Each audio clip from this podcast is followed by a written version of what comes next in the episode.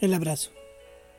El abrazo debería ser recetado por los médicos, pues hay un poder curativo en el abrazo que aún desconocemos.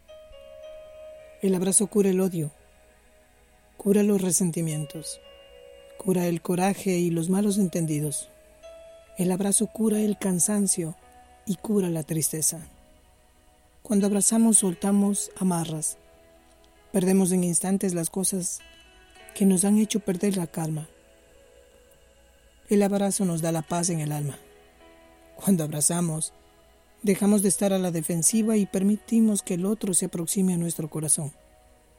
Los abrazos se abren y los corazones se acurrucan de una forma única. No hay nada como un abrazo. Un abrazo de te amo. Un abrazo de qué bueno que estás aquí. Un abrazo de ayúdame.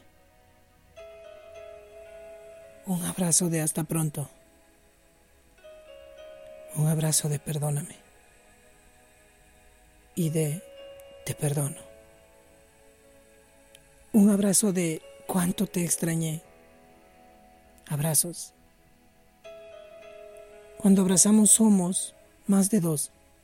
Somos familia. Somos accesibles somos sueños posibles.